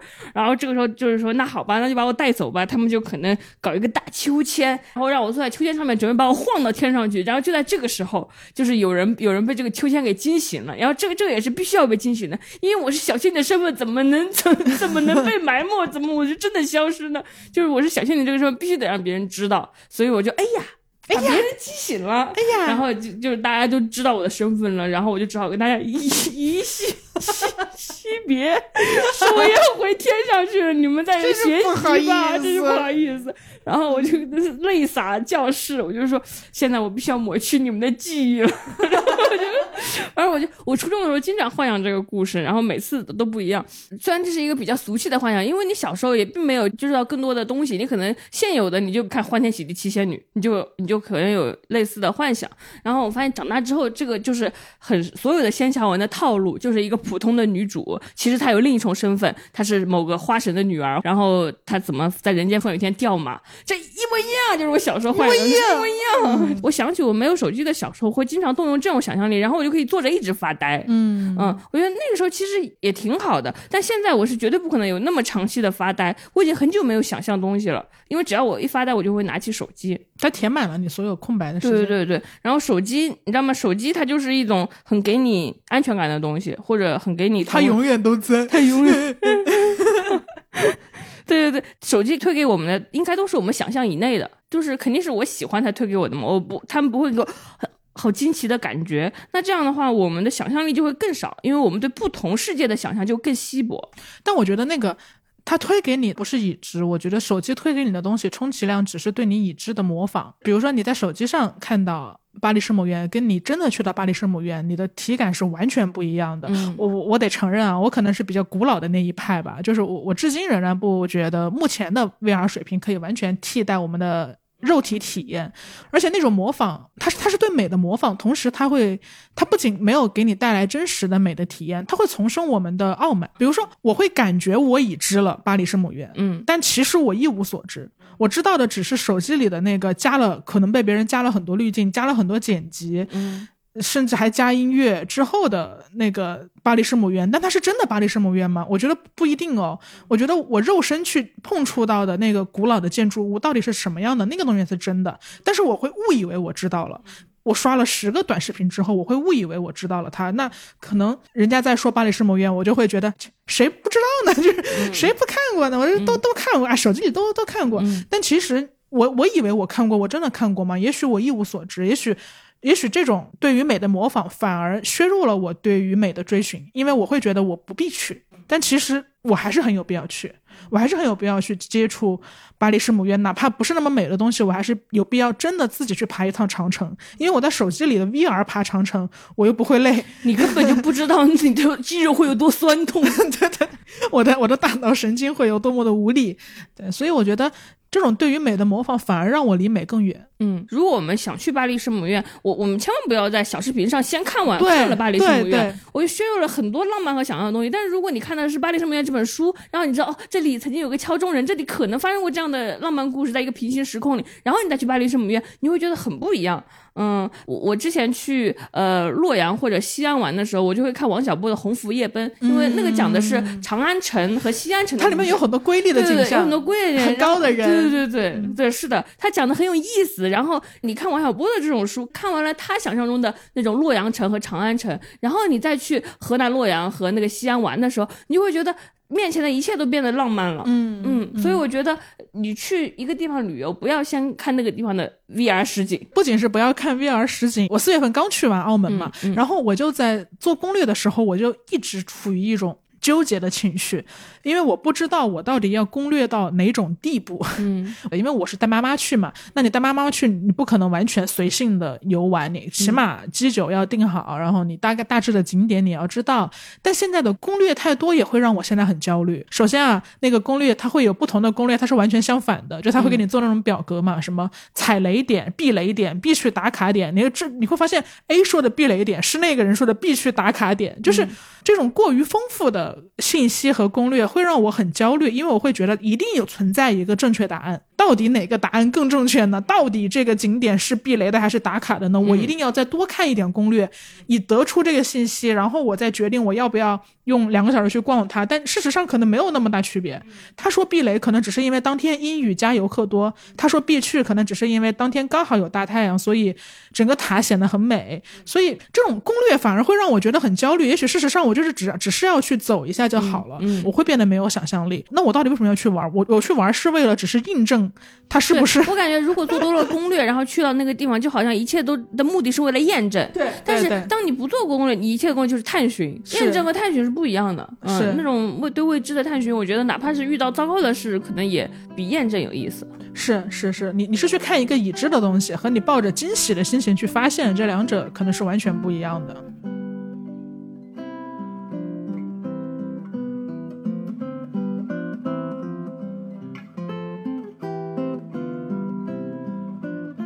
还是回到想象力的关键词，我觉得我之所以写这个写下这个关键词，是出于一种危机感。我危机感，嗯，什么叫危机感？害怕。我们播客开头也说了，这可能是一个下行的时代，然后这个历史阶段是我们无法跳过的。然后在下行时代，最常见的一个现象，可能就是想象力的消失。嗯嗯，就是一般情况下，只有那种很繁荣、很发展、很开放的时候，大家才会愿意就是包罗万象，包括想象，就是那种开放，好像经常跟瑰丽的想象相关。但是当你就是下行的时候，你就会收缩很多，或者说你没有那么多空间去想象，也没有那么多力气去想象。嗯，是的，我就很，我就我觉得就是有一种危机感，就是说想象力似乎要消失了，我要好像要在一个很封闭的地方了。就是我觉得永远不能封闭自己，就是永远要告诉自己要想象很很多东西。比如说今天万马才旦导演去世了，他是一个经常拍以西藏为背景拍的导演。然后我看康迪说，可能因为很很少有人以西藏。拍电影嘛。康迪说，这个导演的去世的话，我们对藏地的想象可能就会消失很多，因为想象肯定不是凭空来的，我们可能需要看这看到这个影片，然后我们才能对这个东西有更具体的想象。我们失去了一种视角，是的，失去了一种视角。其实这个还是很宝贵的。那那比如说，你看很多东西都会都会有想象，你看那个人选人之造浪者，你就会对哦那个地方的选举有想象；你看四个春天，你可能就会对平凡又浪漫的这种。日常日常有想象，也许以后会变得收缩一些，或者更封闭一些，但是不要忘了去吸收或者看很多东西，去想象。因为那个想象很重要，有想象力的人才会拥有善。因为如果一个封闭的人，他对别人的生活没有想象，他就会觉得自己的生活是正确的。如果一个觉得自己的生活是唯一正确的人，他就他就很难有善，因为善是包容嘛，善是理解跟你不一样的人嘛，然后你才对一个不一样的人，你愿意愿意帮助他理解他，伸出援助之手。如果没有那个想象力，你只觉得自己是唯一正确的话，你就会失去很多善。所以想象力特别重要，因为我觉得想象力就是善的来源。还有我们经常说的对女性生活的想象，就是现在我们觉醒了，就是我们觉醒了，我们知道不能按原来那样活了。可是新的女性是怎么活的呢？我们想象的样本还很少。反正想，我觉得想象力还是很重要的吧。所以我还是把想象力当成了呃这个关键词，因为想象力就是好的，想象力就是善的。然后尤其是在现在这个时代。不要忘了，我们世界之外的世界还有世界。嗯，我觉得你说的特别好。你刚说的那种想象力，它当然是一个很奢侈的东西。嗯，就是拥有想象力，拥有能够想象一个瑰丽世界的能力和能够想象瑰丽世界的愿望，我觉得这两个东西是奢侈的。但是获得想象力的途径本身并不奢侈。嗯，我觉得它甚至触手可及，只是看你自己愿不愿意去。打开它，比如说书籍奢侈吗？经济再下行，书籍也不会很贵吧？如果看书籍有限制，那互联网奢侈吗？就是你总有途径，总有途径，你总有途径。现在还有途径，对 对对，去接触到你想接触的东西。而且我觉得你刚刚讲的这个，我想到一个例子，就是十三幺采访过的钟书和先生嘛，他就是一个编辑，他其实他给自己的定位也是一个编辑，他并没有多宏伟的志向，但是我觉得他特别了不起的一点是他当时人。在大狱里面，他坐牢坐了很长时间。他在一个牢里面，哎，牢里面应该是你能够想象到的所有限制想象力的、能限制的都给限制上了吧？家徒四壁，每天还要做那么多劳劳作，然后你还要背上莫须有的骂名，你还有那么多的委屈和心酸和一些情绪的东西。然后他在牢里面就开始做。编撰走向世界丛书的工作，我我我至今想到这个，我都会为他热血沸腾。就是一个一个在那么那么应该是最艰难的环境底下的人，他心怀世界，他要走向世界，他编出了走向世界丛书。我一想到这个，我就觉得很厉害，因为我翻过那一套丛书，然后我就看到那套丛书是在讲说，就是清朝他们第一批被送到国外的那一代留学生，他们在国外见到的什么东西，所见所闻，就是大家第一次见到咖啡。哇！然后第一次见到汽车，第一次见到轮船，他们用文言文的方式记录下来这一切。然后钟先生又把他们编撰成册，然后给了八十年代一剂强心针。嗯，对，所以我觉得这件事情太酷了。他一定是有着莫大的对未来的想象，然后有着坚韧的决心，才编出了这套丛书。我觉得没有一件事情是比在牢房里面还能够。编出走向世界丛书，还把这件事情落地更有想象力的事情，他是我心中就是我觉得很厉害的事情。嗯，他身在一个四四方方的监狱，但是眼前却是蒸汽火车。对，嗯，我觉得还是很厉害的。是，想象力可太好了。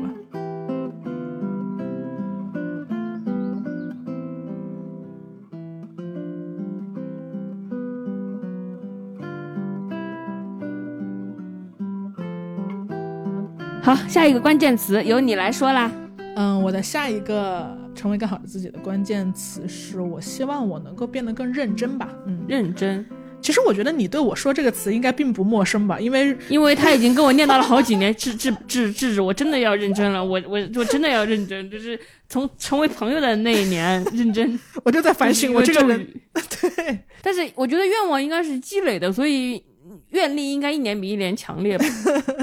对，但是我确实觉得，就是就是它并不是一个全或无的关系了。就比如说，当我的语言表达是我想要变成一个认真的人，其实它不是变，它不是哦，我从认真值为零变成认真值为十，这么要么全要么无的关系。但，但我觉得我的矫健值可能是零啊，就是 我矫健，我确实可一一点也不矫健。但我的认真，其实我就周围人对我的反馈上来说，比如说职场上也会有同事评价你说，其实你你很认真。哇，对啊，我觉得你你很认真，你你对自己的就是做的事从来没有糊弄过，这还不是认真？什么是认真呢？对，所以不能因为自己工作时间少就说自己不认真，你少而精。我觉得我可能扣分就扣在说我自己好像一直是一个短跑选手，就是你的爆发力很强，呃，大家会说你有灵气，但是我扣分的地方在于我的赛道比较短，就我只能跑一个两百米的比赛，我努努力跑一个五百米的比赛，然后我撑死 用尽全身的力气，我只能跑一个一千米的比赛，但三千米的比赛我就不行，一旦它变成一个长跑，一旦它变成一个三千米的比赛，我就会在大概第三圈快要跑到终点的时候突然口渴。嗯，我要喝水。我现在无论如何我要喝奶茶，我无论如何我都要喝一杯柠檬汁。坚持不下去了，坚持不下去，对我就会突然累了，突然跑不动了，或者突然懈怠了，然后或者或或者是只是分心，只是分心，我就开始东张西望，想看一下对手到哪儿了，就开始重生出一些竞争的心情，然后嗯，想要看一下，哎，美国人是怎么跑三千米的呢？又开始搞那个链接，一个一个跳转了。对对对，就又开始就被自己脑中的东西吸引了，就又没有专心跑步吧。我好像总是到了最后关头，我的注意力和精力就会被稀释。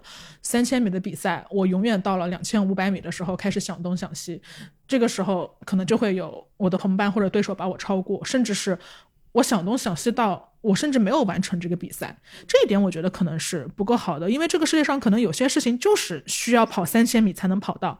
如果我想去的地方它就在三千米以外，那我却总是在跑到两千多米的时候就去旁边喝奶茶，那我觉得这可怎么办呢？所以我觉得可能我想要达到的认真是这个维度的吧，就是更耐心和平和的去应对每一件事情，而不总是想有那个惯性说怎么样做才能又快又好，又快又好。他他给我的另一重魔咒。是我默认了，如果一个东西我不能又快又好的完成它，它就不值得做。嗯嗯，三千米就不值得跑，为什么要我用耐力啊？对吧？我两百米可以得第一名，三千米我到最后累了，那我就累了累了嘛。但是你现在想跑三千米了是吗？你想吗？我觉得这个问题就是核心问题吧。其实，光从体力劳动上来说是没有任何一个人想要跑三千米的，但是。就挺无奈的，因为每个人我觉得或多或少都有一些自己想做的事情，可能我们出于羞涩，不太敢把那个东西称为理想或者梦想这样高远的词，但我们心中都有一些想要达到的目标。那如果我想做的事情它本身就是长期主义的，就它的赛道就有三千米这么长，那我不想跑也没办法，因为那就是我想做的事。我觉得这样讲可能有点虚啊，我我可以举一个。在我我和智智 我们两个人心中都喜闻乐见的例子，对，就说到认真，我其实一下子就想到了我和智智共同的压力源，就是麦麦。嗯，麦麦你在听吗？麦麦，麦麦，麦麦在我心里就是一个沉浸式赛跑的选手，而且他的赛道上是没有别人的，他的赛道上是只有他自己的。就比如说几年前，我和麦麦一起去泡咖啡馆的时候，因为我起的比较晚，就你看我起的比较晚，就差距在这里就开始拉开了。然后他就先到，然后我就大概几个小时之后，中午吃了个晚饭，然后慢慢悠悠的背着电脑就去了。等我到的时候，我就看到麦麦面前的书桌上摆着一大摞书，然后我还在想，哎，这个咖啡馆还挺有书卷气息的，还有这么多赠书，嗯，对，然后发现全是人家自己的，全是人家自己的。然后写着写着，我们就聊到一个情节嘛，说这个情节应该怎么编织。然后他就瞬间在那些书里面抽出一本，跟我去详细的描绘他的想法。就这个时候，我才发现哦，那些书是他自己带的，以及那些不全是书，还有他自己的拉片笔记，巨大一本拉片笔记，密密麻麻全是字。然后他不只有字，还有情节结构图，就是各种各样的那个线条画呃画线图或者脑图。每部电影他都写了他观看的时间，他观看时候的对情节的记录，还有场景的分析。因为他会画画嘛，他有的时还去还原了拍摄的分镜脚本。这是为什么表情这么详细吗？非要说这么详细吗？为什么表情如此痛苦？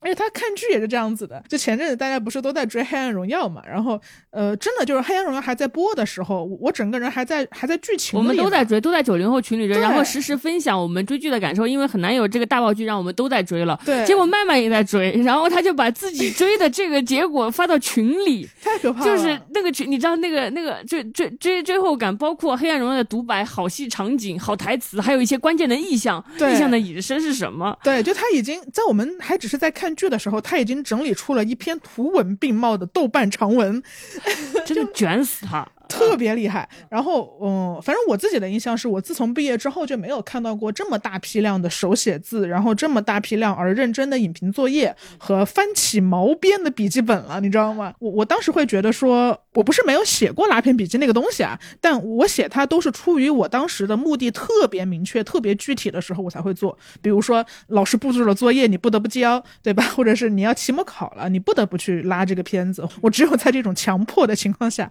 我才会去就是把相关背景的书和剧都看一遍嘛。然后我觉得麦麦真正卷到我的地方，其实并不是光是努力的那一部分，而是他的努力好像就不是为了我这种短期目标而认真和努力，他的认真就是简简单单、纯纯粹粹，就是因为他充分知道自己要去哪儿，你知道吗？嗯，嗯一步一个脚印往他该走的地方走的那种感觉，真的就就看，就是你看到这个人，他表面是在认真，但其实会让我感到一种禅意，他已经参透了，真的，就哪怕世界大乱，他已经参透，他心中很稳，心中很稳。嗯，就心中有知，有他要去的方向，我觉得还是很厉害的。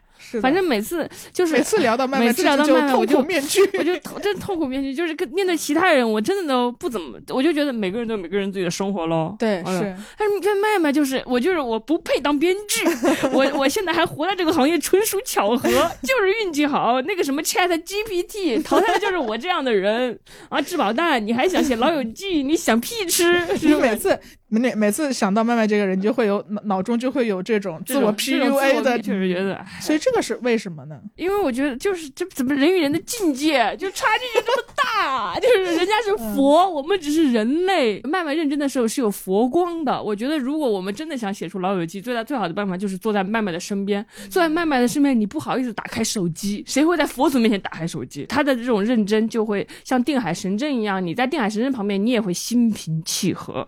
而且麦麦最厉害的一点，还不是这些努力，最牛逼的也是麦麦根本不耻于表现自己的努力。是的，是的，是的，他他完全没有羞耻感，就是很自然。比如说，比如说，我其实会有那种时候，就我也会有，比如说，我记得我在读书的时候，然后如果我也准备了很多拉片笔记，然后有同学过来问我，其实是会那个心态有点微妙，就是我会把书盖上我的笔记，我会觉得有点不好意思给别人看，或者不想让别人知道我其实也做了这件事情。但是麦麦他就自然而然的抽出他的笔记，我做的拉片笔记。对对对，然后他就跟我分享这件事情，他他的心态真的特别平和，他也没有说我在炫耀我的努力，但他也没有刻意去包裹住自己的努力。他就，平常的告诉你，这些时候我做了这些事，对，就会让人觉得非常羞愧。对羞愧 就是这佛祖就是这样站在高点来来让我们平凡人觉得真的真的，对，因为我我也是跟你一样，之前有那种努力羞耻症，嗯。就是我不想表现的很努力，就是哪怕我确实可能努力了，我也想看起来举重若轻、轻轻松松，我根本不在乎结果，但是我毫不费力就赢了的那种感觉，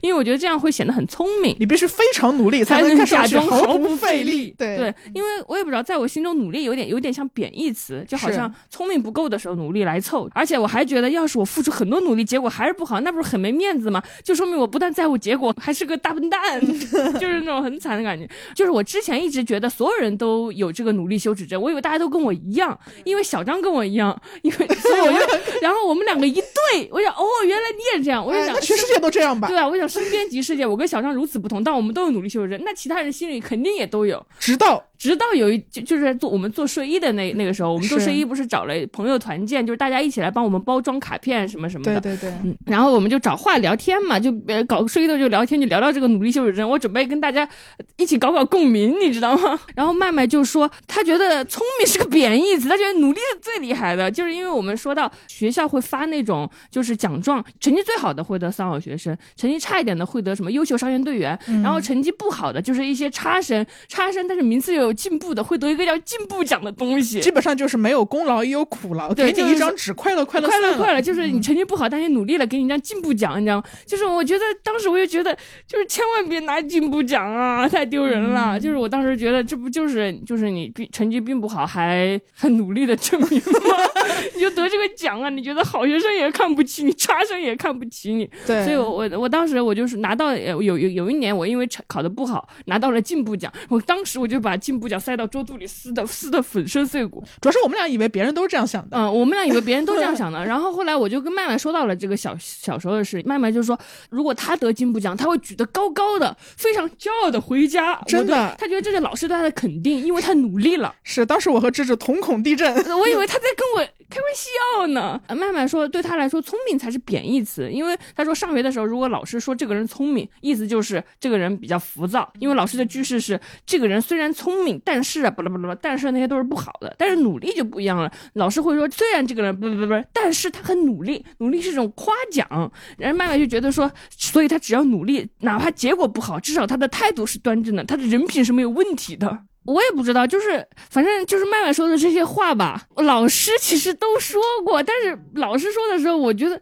谁会信老师的话？老师只是在发安慰奖。对，没想到麦麦真信了，并且他这种深信不疑的态度打动了我。我觉得没错呀，人家说的没错。然后我就想起我的编剧同事也是这么跟我说的，他也是非常不喜欢别人夸他聪明有灵气。怎么会有人不喜欢别人夸他聪明有灵气啊？我都懵了。这在我心中是最高级别的夸奖。真的，真的，我我我以前也是这么觉得的。但是我的两个编剧同事都非常讨厌这个评价。为啥？我有个朋友就说：“你说我灵气，你是不是在骂我？”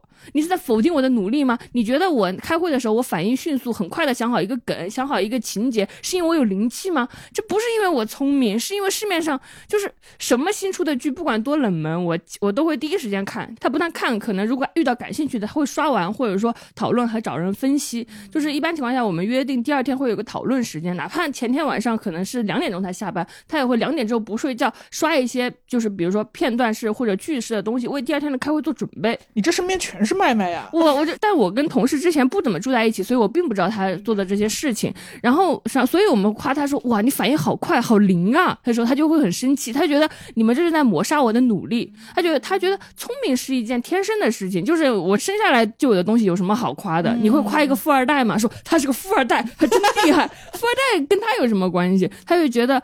就是努力才是他自己付出的，才是他后天，才是他说明他是一个什么样的人。我一这个境界太高了，但是我真的确实被被打动了。其实我。长大过程中也遇到过很多人很努力，然后得第一名的人，也会呃就是考到很好的大学，考到很好的研究生，然后很快考博成功，或者说司法考试高分这些人。但这些人的努力可能都没有在我心里激起什么波澜，就是我会我也还是划分，就是啊你们这些努力的人和我这样的人，就就是没有会觉得就是多打动我。但是我觉得长大之后遇到的这些人，他们就会打动我，并且说服我说认真就是比聪明重要。嗯，我觉得之所以我能听他们的，信他们的。而不信马云的，因为马云再认真，他他。我也不想成为一个马云一样的商业天才，就是马云的路对我没有吸引力，是因为你们领域不一样。对，领域不一样，就是我们没有想过成为马云。那马云，马云他认真，关我小智有什么关系？但是如果我是想成为一个很好的编剧的，我也想写出一个呃能打动人心的作品。那我身边有有一样的编剧，那些编剧他们做着我喜欢的事，并且很认真，然后告诉我说认真比灵气重要，我就真的很信他，因为我也想成为他们这样的人。就他们走在我想成为的人的路上，嗯，所以他们会很认真的改变我的这个观点，嗯，所以马云没有给到你的压力，马云没给到你，麦麦麦麦你比马云厉害一千倍，麦麦你听到了吗？我觉得，我觉得确实是智智刚刚这一大段的自我反省，就是我的心路历程。因为我跟智智在我们两个虽然诸多方面不一样，但是在这个坏毛病上简直是一模一样。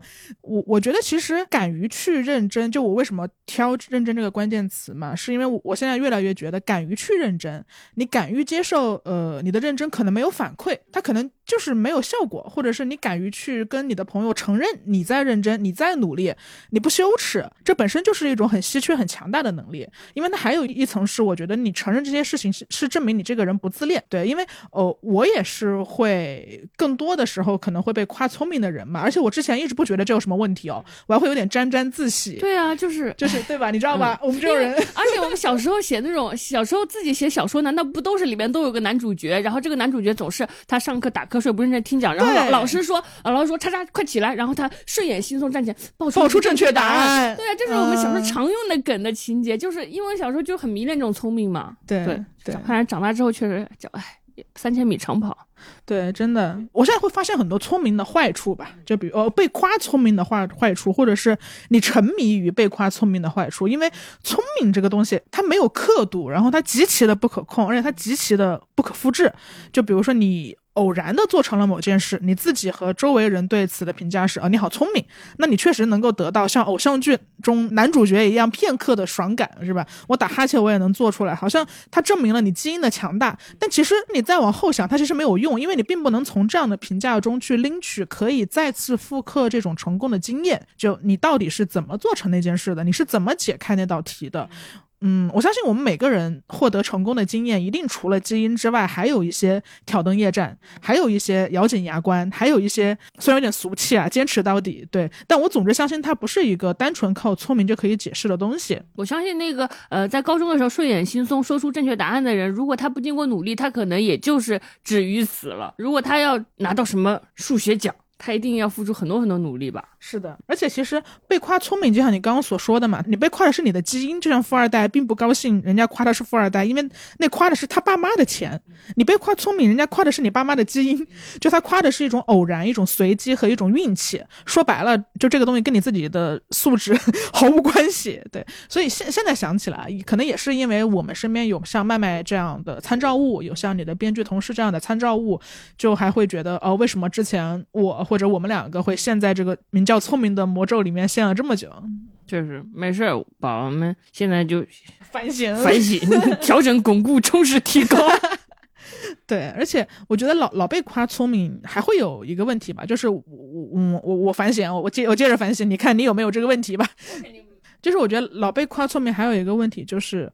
它会影响行动力。为了维护自己聪明的形象而不行动，我觉得其实这说白了也就是完美主义和拖延症的原因之一嘛。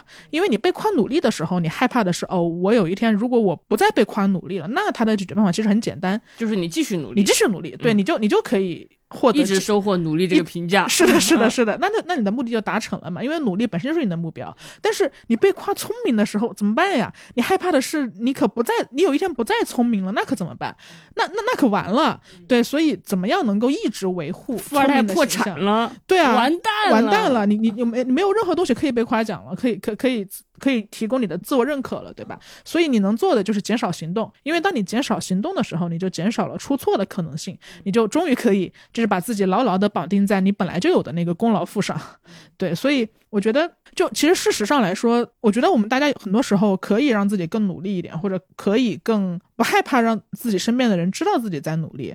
对，因为不需要去预设和担心别人的评价。因为作为一个成熟的职场人士的话，其实凭经验来说，我们也知道，你但凡你能够保证你每一次的交付都是足够认真的，你就已经很了不起了。就你就只需要做到足够认真的对待你的每一次 case，你就已经挺了不起的了。嗯，而且凭经验来说，刚步入职场的时候，我们会觉得聪明很重要。但是比如说我在职场很久，或者说小小成为一个小管理层的时候，我那时候才明白，哦，原来在这个视角看，原来。认真的人是会会让我愿意给他更多机会的。就这个人也许暂时就是他做的不够好，但他态度在那里。就是你相信这样的人，他有一颗认真的心，他总会慢慢慢慢走到那个地方的。明白。就是嗯，我觉得从另一个视角看过去的时候。就是反正大家相信你，不要害怕暴露自己的努力，也不要害怕暴露自己的认真。你把自己的认真和努力摊在别人面前，别人愿意给你更多的机会，因为他们相信你是认真且靠谱且踏实的。是因为很多事情越往后走，越发现人生的赛道真的有三千米那么久。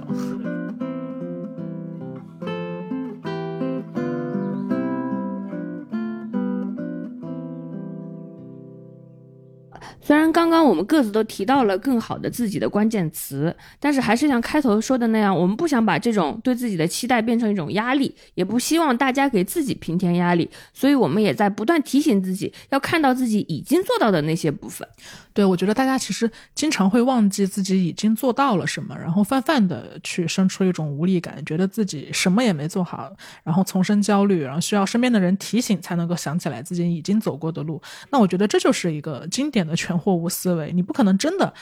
你你什么也没做好，你这辈子没有做过一件哪怕成功的事情吗？我觉得不可能的，所以我们也要提醒自己说，我们可以感谢自己已经做到的那个部分。嗯，我回顾了一下我自己的三个关键词，一个是我想成为一个更搞笑的我，我想成为一个更强壮的我，我想成为一个更有想象力的我。然后这三个当然都是我我我对我自己的期待，但是我仔细的一想，其实我我还是在每每一个关键词里，我都已经具备了其中的一部分。比如说搞笑，其实在周围人的评价里，我是一个很搞笑的人，是。我只是想维持这种搞笑，或者让我的搞笑更加搞笑。嗯，对对对。然后强壮这个词，强壮这个词虽虽然我现在就是怎么说呢，这个爬长城得得喘，但是我至少是一个健康的人，我很少生病，而且我曾经也很强壮，我曾经拥有过这种强壮，我只是想在把曾经的那种呃对身体的磨练给拿回来。然后想象力这个词，我觉得我曾经很喜欢想东西，我我天天不上课我就想东西，而且我是一个编剧，说明我起码的想象力我是拥有的，我才能胜任这份职业。当然，所以搞笑的我、强壮的我和有想象力的我，其实我已经完成了一部分。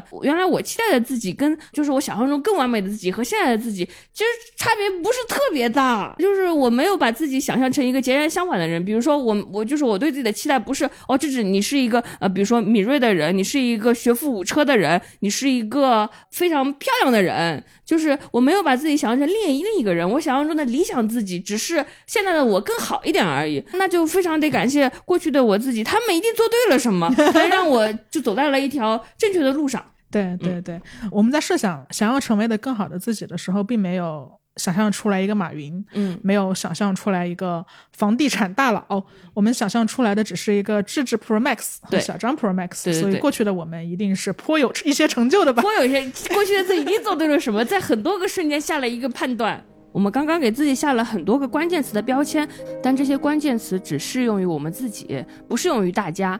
而且我们所能给出的关键词也有局限性，受限于我们所处的时代和地域。是的，嗯，从有人类以来，每个时代、不同地方的人的心中都有一个更好的自己。比如说，在挪威女孩英格丽特心中，更好的自己可能是一个厨神，这样下次开派对的时候，她就可以做出香喷喷的土豆金鱼肉，分给自己的朋友们吃。